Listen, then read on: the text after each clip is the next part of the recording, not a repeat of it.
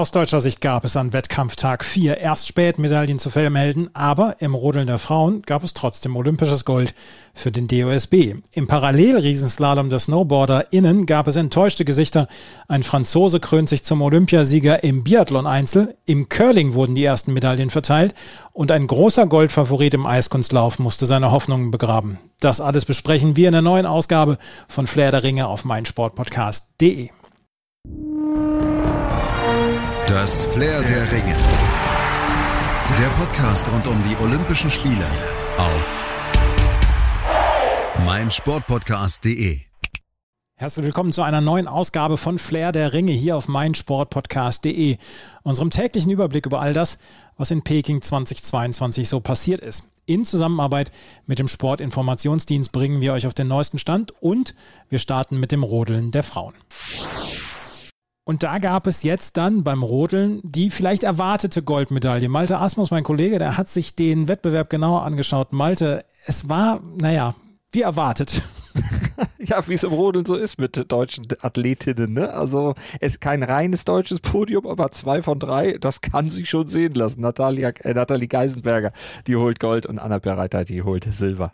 Ja, ähm, Nathalie Geisenberger, ihr fünftes Olympiagold geholt, ist jetzt zusammen mit Claudia Pechstein die erfolgreichste deutsche Wintersportlerin bei Olympia ever. Und Anna Bärreiter, die hat bei ihren ersten Olympischen Spielen gleich auf den zweiten Platz ist sie gefahren. Deutscher Doppelsieg. Eins gerade Nathalie Geisenberger. Zwischen zwei Olympiasiegen wird sie auch nochmal Mutter. Es ist fantastisch. Das ist eine tolle Geschichte und das zeigt, was einfach alles möglich ist. Man würde jetzt sagen, das sind Geschichten, die nur der Sport ja. schreibt. Oder ja, nur Olympia. Aber, für Nathalie Geisenberger war es fast ein Start-Zielsieg, ne? Ja, kann man so sagen. Die hat die ersten beiden Durchgänge in der Eisbahn von Peking da schon dominiert und dann eben in Durchgang 3 und 4 das Ganze nicht nur gehalten, sondern eben auch noch ausgebaut. Bahnrekord im dritten Durchgang im heute Morgen dahin gelegt, blitzsauber durch den Eiskanal geschossen. Auch diese Kurve 13 mühelos gemeistert. Die Kurve, wo ja Julia Taubitz gestürzt war. Und das war die Kurve, die dann auch Nathalie Geisenberger gestern so ein bisschen Kopfzerbrechen gemacht hat. Sie hat auch mal gesagt, ah, das Rennen macht mich nicht nervös, aber diese Kurve, diese Kurve, davon hat man dann aber im dritten und vierten Durchgang überhaupt nichts gemerkt. Da hat man nichts davon gemerkt und ähm, sie ist im vierten Durchgang dann souverän darunter gefahren. Bei Anna Bärreiter, da wurde es etwas schaukelig dann kurz vor Ende des vierten Durchgangs, aber sie schaffte es dann doch noch, behielt die Balance und die verlor dann am Ende nur etwas die Fassung. Keine Medaille mehr. Sie hat äh, tränende Freude nach der Silbermedaille vergossen. Das waren tolle emotionale Bilder tolle emotionale Bilder hätte sich auch die dritte deutsche äh, Fahrerin sehr gewünscht. Julia Taubitz, ja, Weltmeisterin, Gesamtweltcup-Siegerin und ja, etwas so wie die tragische Figur bei diesen olympischen Rodelwettbewerben. Die Kurve 13, das war die Kurve, an der letztlich ihr Medaillentraum dann gestern geplatzt ist, zerschellt ist. Da ist sie gestürzt. Äh, kann natürlich von Glück sagen, dass sie sich da nicht schwerer verletzt hat, aber sie hat dann heute sich trotzdem dann wieder auf den Schlitten gesetzt, die den dritten und den vierten Durchgang dann noch gefahren, sich auch noch verbessert, aber man hat ihr das schon noch ein bisschen angemerkt an der Fahrweise. Die war ein bisschen nervös, ist ja klar, nach so einem schweren Sturz. Aber sie hat sich wieder drauf gewagt und sie hat sich ja auch nochmal verbessert im Gesamtklassement. Trotz ein paar Fehlern im dritten Durchgang am oberen Streckenabschnitt. Da hatte sie die Bande ein bisschen touchiert, geriet auch in der Zielkurve in Schlingern. Aber Durchgang 4, da hatte man dann gemerkt, da hatte sie dann durch diesen dritten Durchgang, auch wenn es ein bisschen schaukelig war, wieder Sicherheit gewonnen. Da lief es dann richtig, richtig besser in Kurve 13. Gut, ein bisschen eng, aber sie hat es diesmal besser gemacht als am Vortag und am Ende ist sie in die Top 10 gefahren. Also Platz 7, recht versöhnlicher Ausklang.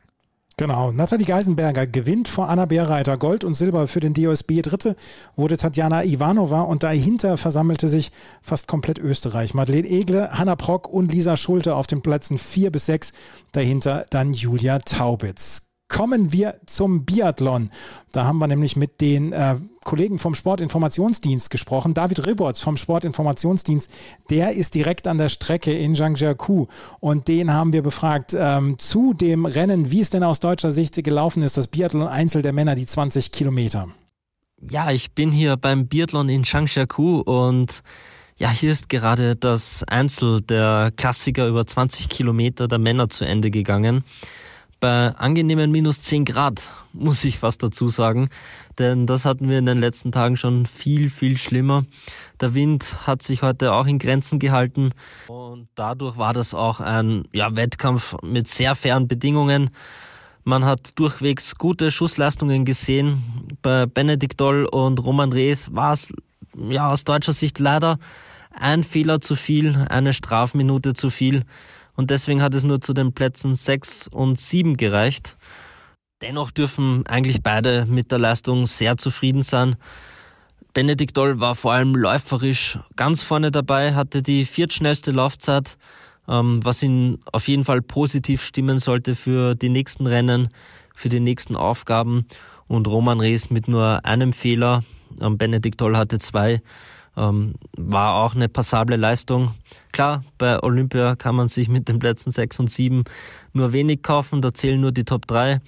Aber es ist zumindest eine gute Basis ähm, für die nächsten Aufgaben. Benedikt Doll stand sogar in der Mixzone und wusste gar, gar nicht so genau, wie er seine Leistung heute einschätzen soll. Klar war er ein bisschen enttäuscht und hat der Medaille ein wenig nachgetrauert. Aber andererseits ähm, konnte er auch zufrieden sein und das hat er auf jeden Fall mitgenommen für die nächsten Rennen. Und er ist auf jeden Fall der Medaillenkandidat aus deutscher Sicht. Roman Rees ist einfach läuferisch nicht auf dem Niveau, um jetzt bei den nächsten Rennen, dem Sprint und der Verfolgung ganz vorne reinlaufen zu können. Und ja, die anderen beiden, Johannes Kühn nach seiner Corona-Infektion, hat direkt drei Fehler im ersten Anschlag gemacht. Und damit war das Rennen quasi nach zehn Minuten für ihn schon beendet.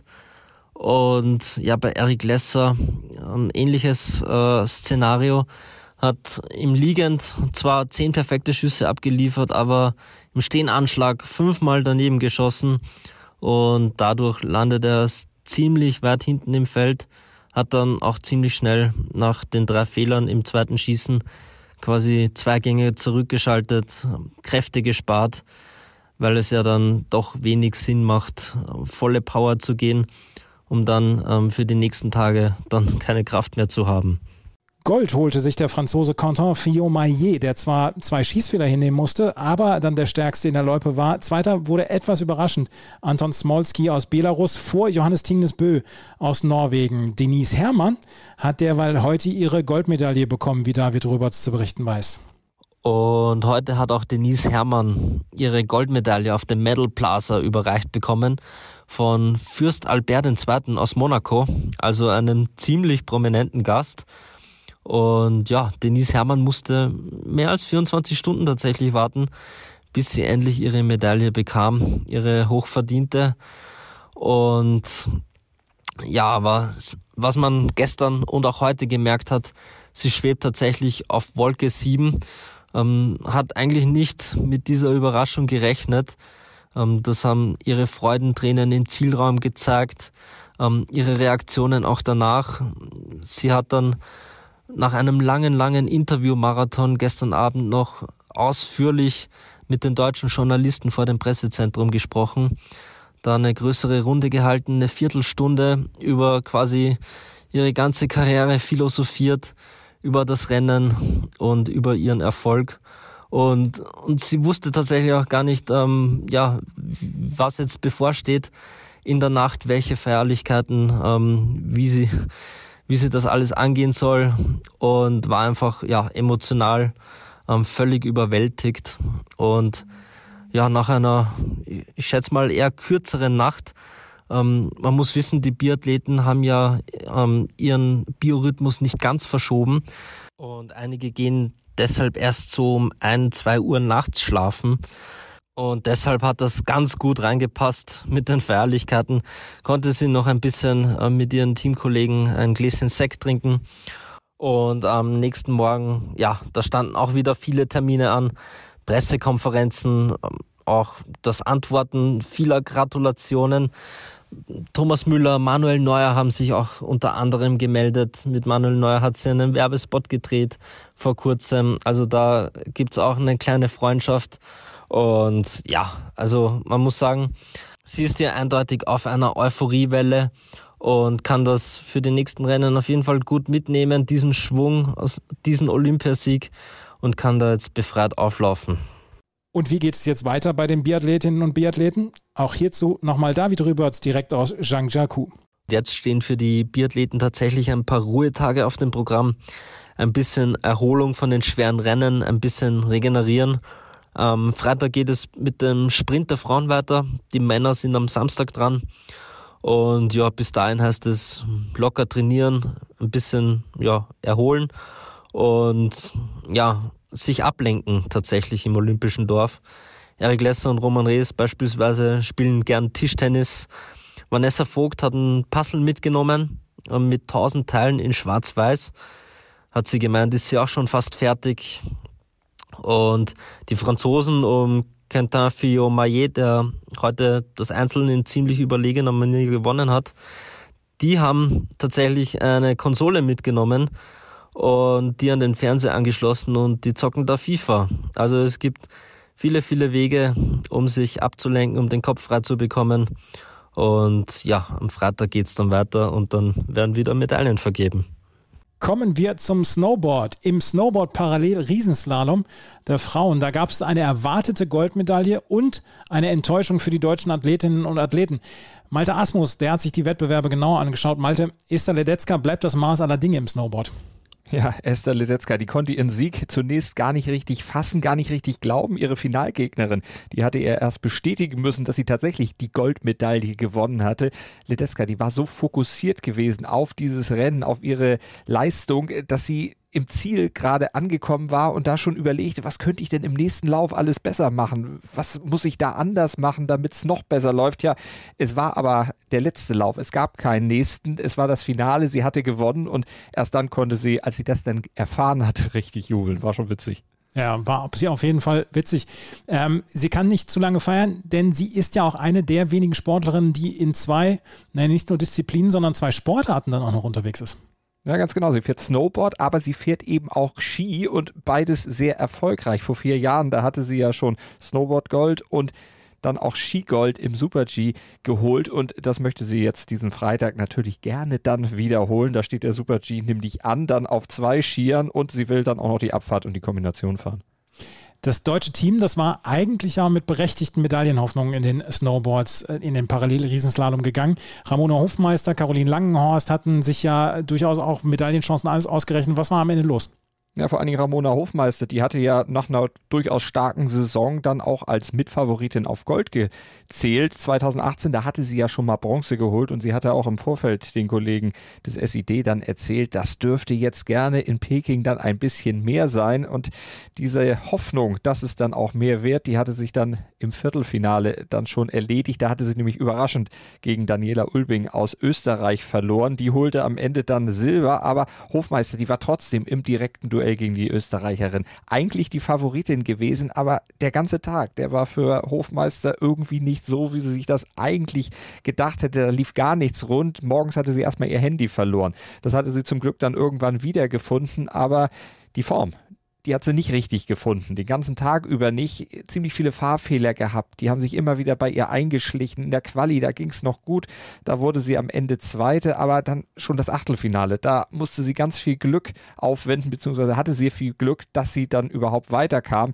Da hatte sie die Gegnerin Tomoka Takeuchi aus Japan gehabt und sie war gestürzt, fast zeitgleich mit der Japanerin. Und dann musste die Rennleitung entscheiden, wer denn jetzt zuerst gestürzt war, beziehungsweise wer jetzt den anderen behindert hat hatte und da kam die Rennleitung zu dem Ergebnis, Takeuchi hatte Hofmeister behindert und deshalb wurde die Japanerin disqualifiziert und Hofmeister kam dann doch weiter. Aber diese ganze Entscheidung, die hatte sie am Ende so aufgewühlt, hat sie selber gesagt, dass sie sich gar nicht richtig sammeln konnte vor diesem Viertelfinale. Tja, und dann war sie ausgeschieden und die anderen deutschen Damen, die hattest du ja schon angesprochen, Caroline Langenhorst ebenfalls im Viertelfinale ausgeschieden. Melanie Hochreiter, die dritte im Bunde, die hatte es gar nicht aus der Quali rausgeschafft. Ja, und dann hast du noch eine Geschichte zu erzählen über eine Schweizer Snowboarderin. Ja, eine kleine Anekdote der Schweizerin Patricia Kummer. Die ist ja bekennende, bekennende Impfskeptikerin und die war ungeimpft nach Peking geflogen, hatte dementsprechend vor ihrem Start drei Wochen lang in Quarantäne sitzen müssen und hatte zwei Weltcuprennen dann auch vor Olympia verpasst und flog dann gleich im Achtelfinale in Peking dann sang- und klanglos raus. Ja, sie sagte, sie würde trotzdem alles genau so wieder machen, aber drei Wochen im Hotelzimmer trainieren zu müssen, auch wenn sie meint, da hätte sie ganz gut trainiert. Das kann einfach nicht leistungsfördernd sein, aber sie sei trotzdem zufrieden, dass sie sich treu geblieben ist. Immerhin was, aber nachvollziehen kann ich das alles nicht. Sowieso die Impfskepsis äh, ist auch nicht meins. Aber Erik Frenzel, Erik Frenzel kann auch eine Geschichte davon erzählen, von so lange im ich. Hotelzimmer sitzen. Aber da kommen wir gleich noch drauf zu sprechen. Erstmal müssen wir uns noch um die Entscheidung dann eben bei den Herren kümmern. Wie lief es denn bei den Herren für die deutschen Athleten? Ja, da war Stefan Baumeister als Weltcup-Führender natürlich als Favorit nach Peking gefahren und dann ist er gleich in der Quali raus gewesen. Hat er gleich da gepatzt. Alles, was in der Saison so leicht und locker bei ihm zu laufen schien, das klappte dann auf der Olympiapiste gar nicht mehr. Der erste Lauf war schon schwach und es war dann eine zu große Hypothek. Da brachte auch der zweite dann nicht mehr viel Verbesserung.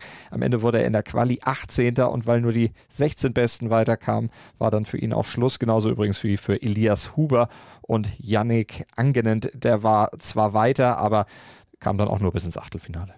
Also keine guten Nachrichten von den Snowboard-Artisten vom Snowboard-Riesenslalom. Da gab es seit 2006 eigentlich immer, fast immer Medaillen für den DOSB. Hier sind sie dann leer ausgegangen. Schatz, ich bin neu verliebt. Was? Da drüben. Das ist er. Aber das ist ein Auto. Ja, eben. Mit ihm habe ich alles richtig gemacht. Wunschauto einfach kaufen, verkaufen oder leasen. Bei Autoscout24. Alles richtig gemacht vernimmt sich, was man will. Dann wilde Gerüchte entstanden. Fast nichts davon stimmt. Tatort Sport. Wenn Sporthelden zu Tätern oder Opfern werden, ermittelt Malte Asmus auf meinsportpodcast.de. Folge dem True Crime Podcast, denn manchmal ist Sport tatsächlich Mord. Nicht nur für Sportfans. Beim Ski Alpin, beim Super G der Herren, da gab es auch keine Medaille für das deutsche Team, aber das war auch nicht unbedingt zu erwarten. Wir haben jetzt zum zweiten Mal hintereinander, den zweiten Tag hintereinander, eigentlich einen sehr, sehr guten Wettbewerb erlebt, nachdem wir Riesenslalom und Abfahrt ähm, am vorgestrigen Tag schon erlebt hatten, am gestrigen Tag, konnten wir heute dann den äh, Super G der Herren über die Bühne bringen. Es tut dem Sport ja auch gut, dass wir äh, nicht über Windbehinderungen sprechen müssen. Ähm, und hier beim Super G, da ging es sehr, sehr knapp zu, Malte. Wie knapp? Ja, so knapp, dass es die knappste Super-G-Entscheidung der Olympiageschichte ever war. 0,04 Sekunden trennten dann am Ende Platz 1 und Platz 2. Also Matthias Meyer aus Österreich, der lag 0,04 Sekunden vor Ryan Cochran Siegel aus den USA. Ja, also das ist eine absolut spannende Entscheidung. Ähm, Matthias Meyer hatte ähm, Olympiageschichte dann ja auch geschrieben. Seinen historischen dritten Olympiasieg gefeiert. Abfahrtsgold 2014, Siege im Super G 2018 und jetzt 2022. Den Hattrick hat es in dieser Disziplinkombination noch nie gegeben bei Olympia. Und ähm, aber ein Name, der heute aufkam und der mir so ein bisschen auch ähm, Wehmut aufbrachte, Deborah Compagnoni. Ja, aus Italien. Die hatte das ähnlich mal geschafft. 92 in Albertville Gold im Super G geholt und 94 und 98 in Nagano dann jeweils Gold im Riesenslalom nachgelegt. Also eine ganz ähnliche Kombination, aber nicht exakt die gleiche. Und es gab auch mal jemanden, der dreimal in ein und derselben Disziplin gewonnen hatte. Das war Kjetil Andre Armot. Der hat das tatsächlich geschafft und äh, der hat sowieso insgesamt viermal Gold gewonnen, zweimal Silber und einmal Bronze dann auch noch geholt bei den Spielen 92, 2002 und 2006 in, P in Turin. Und da hat er das dann im Super-G hingekriegt. Also es sind schon große Namen, über die wir hier sprechen. Und Meyer ist jetzt einer von denen, der hatte ja auch schon Bronze in der Abfahrt gewonnen in Peking und ist jetzt in dem österreichisch internen Ranking der erfolgreichste Fahrer aller Zeiten, noch vor Legenden wie Toni Seiler und Hermann Mayer. Und ich finde, ihm wird da so ein bisschen zu wenig, ähm, er wird ein bisschen zu wenig gewürdigt, was das angeht.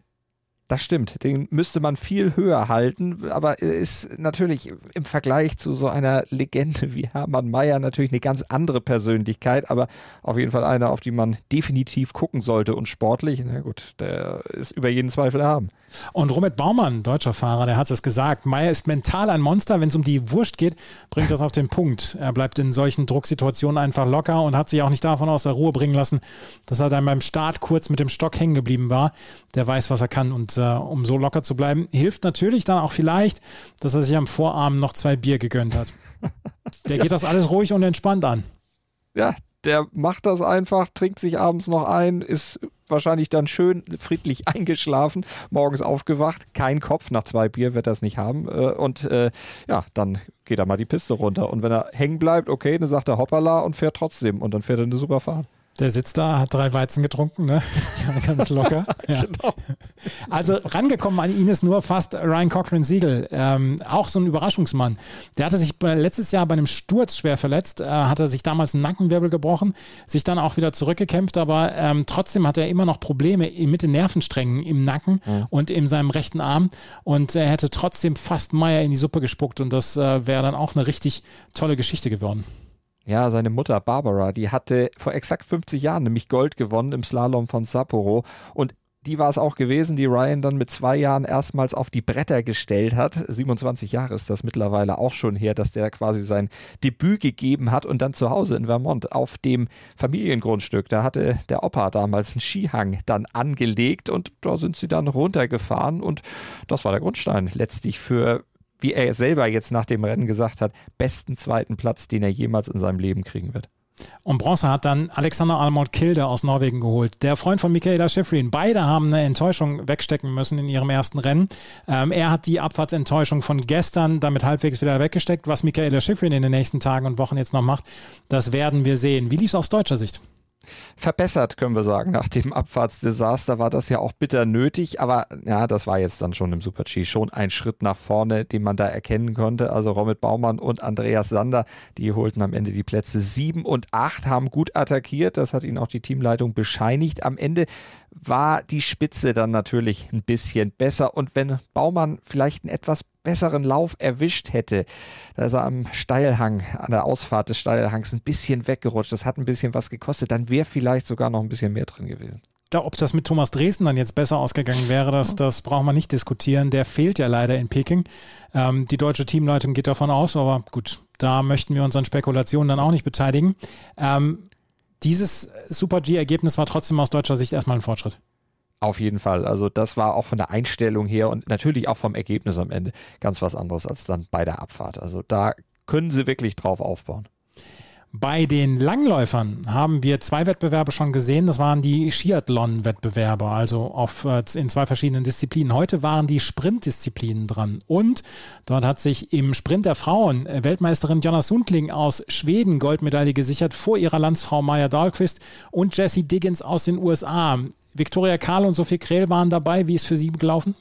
Platz 10 und Platz 11 und das muss man dann schon mal festhalten. Klingt jetzt erstmal nicht überragend, aber es ist das erste Mal gewesen seit 2002, dass sich zwei deutsche Läuferinnen beim Olympiasprint fürs Halbfinale qualifiziert hatten. Also das ist schon mal eine gute, gute Leistung, auch wenn es dann leider nicht bis ins Finale gereicht hat, aber es ist ein Achtungserfolg, das kann man auf jeden Fall sagen aber dann ging am Ende den beiden eben die Kräfte etwas aus und dann reichte es nicht für mehr. Trotzdem gutes Ergebnis. Pia Fink dann auch noch als 15. kann man auch noch als gut bezeichnen. Carlotta Ritzek, die hängt da ein bisschen nach, die ist schon in der Quali ausgeschieden. Aber nach dem Skiathlon mit vier Top 15 Platzierungen war das auf jeden Fall mal wieder ein Zeichen dafür, dass das Frauenteam aus Deutschland echt gut auf Kurs ist. Vor allem besser natürlich als die deutschen Herren. Auch wenn bei denen im Sprint nur ein Starter mit dabei war, Janosch Brucker aber der hat es nicht aus der Quali rausgeschafft. Platz 38 am Ende. Also da sind die Frauen schon besser. Ja, Johannes Hülsflot Kläbo hat zurückgeschlagen bei den Männern. Der ist nämlich nach dem Skiathlon-Ergebnis, wo er mit neun Minuten Rückstand auf Platz 40 gelandet war und dann so ein bisschen ab der zweiten, dritten Runde er so ein bisschen die Füße hochgenommen hat, hat er zurückgeschl äh, hat zurückgeschlagen, hat sich nicht von diesem Ergebnis zurück, ja, unterkriegen lassen und im Sprint dann Gold geholt, wie schon 2018. Silber und Bronze gingen dann an Federico Pellegrino und den russischen Athleten Alexander Terentjev. Weitere sportliche Nachrichten gibt es jetzt in der Flair der Ringe Kurzkür von Moritz Knorr zu Curling, Eishockey und Eisschnelllauf. Italiens Curling-Team hat im Wettbewerb Mixed Doubles mit weißer Weste Gold geholt. Stefania Constantini und Amos Mosana schlugen im Finale das norwegische Team mit 8 zu 5 und feierten den elften Sieg im elften Turnierspiel. Es war die erste Olympiamedaille für Italien im Curling überhaupt. Kjeld Nys hat die dritte Eisschnelllauf-Goldmedaille für die Niederlande gewonnen. Der 32-Jährige siegte im 1500 Meter Rennen in etwas mehr als einer Minute und 43 Sekunden und wiederholte seinen Erfolg von vor vier Jahren in Pyeongchang. Den Oranje-Erfolg rundete Weltmeister Thomas Krohl mit Silber ab. Das Podium komplettierte Kim Min-seok aus Südkorea. Ein deutscher Teilnehmer war nicht am Start. Die Rekord-Olympiasiegerinnen aus Kanada haben ihre Ansprüche auf ihr fünftes Eishockey-Gold eindrucksvoll unterstrichen. Im letzten Vorrundenspiel gegen Titelverteidiger USA siegten die Weltmeisterinnen mit 4 zu 2 und schlossen die Gruppe A mit der Maximalausbeute von 12 Punkten ab. Wir haben noch ein paar weitere Nachrichten hier bei meinsportpodcast.de und Flair der Ringe. Wir kommen zum Eiskunstlauf der Herren, zum Kurzprogramm. Da hatte nämlich Yusuro Hanyu, der japanische Doppel-Olympiasieger, eigentlich geglaubt, er könnte vielleicht dieses Jahr dann wieder eine Goldmedaille holen. Aber er hat sich schon im Kurzprogramm alle Chancen auf eine weitere Goldmedaille verspielt. Er geht lediglich als Achter in die Kürentscheidung und äh, die ist am Donnerstag dann, in der Nacht von Donnerstag auf Freitag 2.30 Uhr deutscher Zeit. Zu Rang 1 fehlen ihm nahezu 20 Punkte. Stattdessen läuft dann Nathan Chen seiner ersten Goldmedaille entgegen. Der US-Amerikaner, der kam bei seiner Kurzkür auf eine Weltrekordpunktzahl. 113,97 Punkte. Die standen für ihn auf der Anzeigetafel. Äh, die Landsleute von Hanyu, ähm, Yuma Kageyama mit 108,12 und Shoma Uno mit 105,9. Die liegen allerdings nicht weit entfernt von Nathan Chen. Das könnte also noch sehr, sehr spannend werden. Hanyu sagte hinterher im Interview, ich habe mich eigentlich sehr gut gefühlt, aber bei meinem ersten Sprung ein Loch im Eis gespürt. Das war aber einfach nur ein Zufall. Es ist in Ordnung. In der Kür habe ich eine neue Chance, mein Bestes zu geben. Paul Fenz, der viermalige deutsche Meister, äh, hatte sich nur für den olympischen Teamwettbewerb qualifiziert. Er ist nicht dabei. Er ist am Montag bereits nach Berlin zurückgekehrt. Die deutsche Mannschaft hatte ja an den neunten Platz belegt im Teamwettbewerb. Kommen wir jetzt zu einer Entscheidung, die ein bisschen dafür steht, wie China gerne die Olympischen Spiele wahrgenommen wüsste. Im Big Air Wettbewerb der Frauen gewann das chinesische Postergirl Eileen Gu die Goldmedaille. Kai Simon Preuten vom Sportinformationsdienst, der hat diesen Wettbewerb beobachtet und auch mal drauf geschaut, was auch neben der Arena auffiel. Eines der großen Highlights heute war der Big Air Wettbewerb der Frauen hier unten in Peking in einer spektakulären Umgebung, eine spektakuläre Kulisse und vor allem äh, spektakuläre Sprünge, spektakuläre Bilder, eine große Show, die da geboten wurde, die allerdings muss man ja auch sagen perfekt inszeniert war, mal wieder perfekt rübergebracht war von OBS Olympic Broadcast Service, ähm, Bilder eingefangen, die wahrscheinlich in jedem Highlight-Clip dieser Olympischen Spiele zu sehen sein werden. Eileen Gu, wie sie durch die Luft wirbelt, ihre Drehungen, äh, der Superstar der Spiele, das Gesicht, das Aushängeschild der chinesischen Mannschaft, geboren in Kalifornien, fließend hat sie auf Mandarin nachher gesprochen mit den Journalisten, fließend hat sie auf Englisch gesprochen. Also das ist ein absoluter Glücksfall für die chinesische Mannschaft hier. Sie hat Gold gewonnen, sie hat die Erwartungshaltung ausgehalten, sie hat die Erwartungen gefüllt, erfüllt, sie hat dem Druck standgehalten, was finde ich besonders bemerkenswert ist für eine 18-Jährige, die so sehr ins Schaufenster gestellt wird, auf der so viel Last liegt. Sie hat drei Chancen, drei Wettbewerbe, heute die erste im Big Air und das hat sie geschafft. Und als sie es geschafft hat, ist sie im Schnee im Auslauf zusammengesunken und die Kameras haben diesen Moment eingefangen, natürlich perfekt inszeniert. Neben ihr, hinter ihr in der Flucht war Thomas Bach zu sehen, der IOC-Präsident, hat ihr applaudiert, ähm, war Teil dieser ganzen Szenerie und schmückt sich natürlich sehr gerne mit, mit solchen Bildern, mit solchen Sportlerinnen und ähm, gerade mit, ähm, mit, mit dieser jungen Disziplin.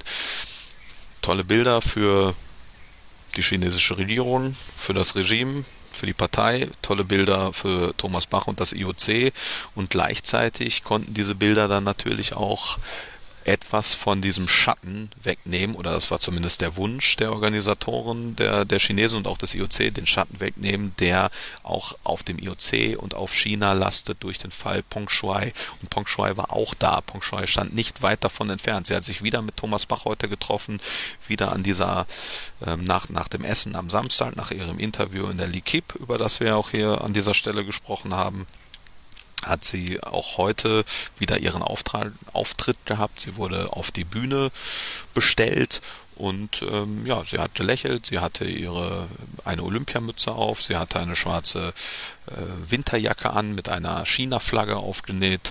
Also sie stellt ein normales Leben dar im Moment, ähm, ein unbeschwertes Leben, was es so ja eigentlich gar nicht geben kann bei ihr nach diesen Missbrauchsvorwürfen und nachdem sie ein weltweites Symbol geworden ist, nachdem sie zwischen zwei Systeme geraten ist. Die WTA, die Tennisspielervereinigung, hat gestern Abend noch ein, in deutscher Zeit ein Statement rausgegeben, dass sie nicht an die Freiheit ihrer Aussage, Pongs Aussage glaubt, sondern dass sie weiterhin an ihrer Darstellung festhält. Pong wird unter Druck gesetzt und ähm, sie wollen weiterhin eine Untersuchung Pongs Missbrauchsvorwürfen gegen einen hochrangigen Politiker haben, eine unabhängige Untersuchung, die es hier in China ja ähm, kaum geben kann.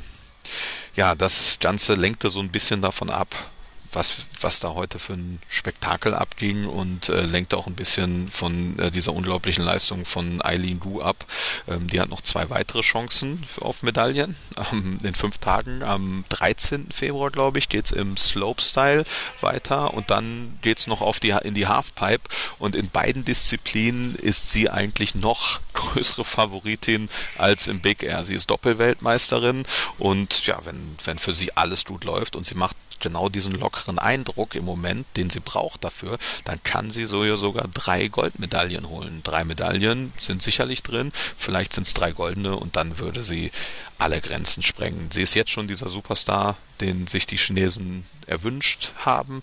Das äh, hat sie jetzt heute bewiesen und eigentlich kann sie heute ab heute relativ befreit aufspringen und ähm, ohne den ganz großen Druck an den Start gehen. Das war Kai Simon Preuten vom Sportinformationsdienst mit allem rund um diesen Wettbewerb, der den IOC, China und wahrscheinlich vor allen Dingen Thomas Bach erfreut hat. Wir haben noch ein bisschen was Sonstiges. Der mit Corona infizierte Kombinierer Erik Frenzel, der muss sich weiterhin in Geduld üben in seiner Hotelisolation. Bislang fielen nämlich alle Tests des dreimaligen Olympiasiegers positiv aus. Ihm geht es gesundheitlich gut, wie er selber sagt, aber die Situation ist unverändert. Er wird jetzt den ersten Wettkampf morgen verpassen. Er hofft aber weiter auf einen Einsatz in der zweiten Woche. Er sagte selber, ich fühle mich körperlich gut, habe keine Probleme, aber natürlich ist es etwas anderes, wenn ich draußen auf Ski stehe. Das muss ich abwarten. Prognosen sind schwer. Ich hoffe, dass ich nichts von meinem Leistungsniveau verloren habe. Frenzel wird den Wettkampf am Mittwochmorgen am Fernseher verfolgen und dann seinen Teamkollegen Johannes Ritzek, Vinzenz Geiger und Julian Schmid die Daumen drücken. Eventuell ist auch noch Terence Weber mit dabei.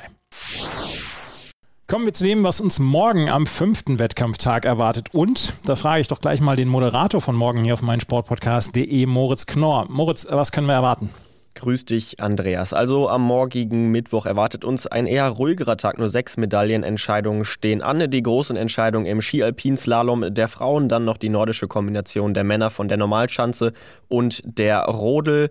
Doppelsitzer der Männer. Das drei natürlich deutsche Medaillenhoffnung, vor allen Dingen die nordische Kombination und der Rodel-Doppelsitzer. Dazu haben wir dann noch die Ski-Freestyle-Entscheidung der Männer im Big Air, Snowboard, Frauen, Cross und den Short-Track-Wettbewerb der Männer über 1500 Meter.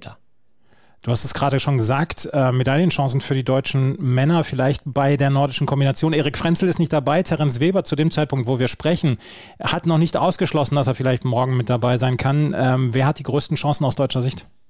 Natürlich ist es fürs deutsche Team ein enormer Rückschlag, dass Erik Frenzel weiter fehlen wird. Er wurde am Sonntag wieder positiv getestet auf das Coronavirus. Terence Weber, du hast es angesprochen, er hat zumindest aktuell zu diesem Zeitpunkt am Dienstagmittag hat er einen negativen Test vorgewiesen.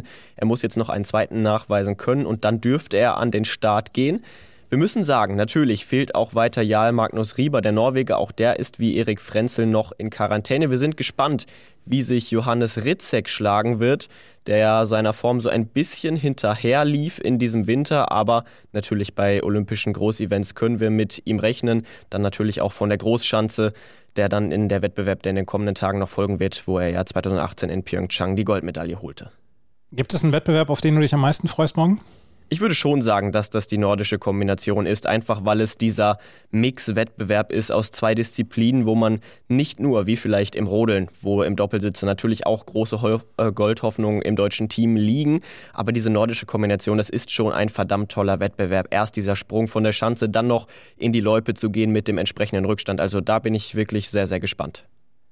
Eishockey-Foren der Männer geht morgen los. Russland gegen Schweiz unter anderem, Tschechien, Dänemark. Ja, die NHL-Profis sind nicht dabei, aber ich glaube, das wird trotzdem ein sehr, sehr spannender Wettbewerb. Das ist, ein, das ist eine Geschichte, auf die ich mich sehr freue. Dann auch in den nächsten zehn Tagen. Das wird uns dann ja auch bis zum Ende von Olympia begleiten. Das war es für heute mit Flair der Ringe hier auf meinsportpodcast.de in Zusammenarbeit mit dem Sportinformationsdienst. Wir hoffen, das hat euch gefallen. Vielen Dank fürs Zuhören.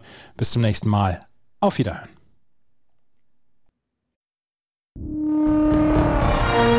Das Flair der Ringe. Der Podcast rund um die Olympischen Spiele auf meinsportpodcast.de. Schatz, ich bin neu verliebt. Was? Da drüben. Das ist er. Aber das ist ein Auto. Ja, eben. Mit ihm habe ich alles richtig gemacht. Wunschauto einfach kaufen, verkaufen oder leasen. Bei Autoscout24. Alles richtig gemacht. Wie baut man eine harmonische Beziehung zu seinem Hund auf? Puh, gar nicht so leicht. Und deshalb frage ich nach, wie es anderen Hundeeltern gelingt, beziehungsweise wie die daran arbeiten. Bei Iswas Dog reden wir dann drüber. Alle 14 Tage neu mit mir, Malte Asmus und unserer Expertin für eine harmonische Mensch-Hund-Beziehung, Melanie Lippisch. Iswas Dog mit Malte Asmus. Überall, wo es Podcasts gibt.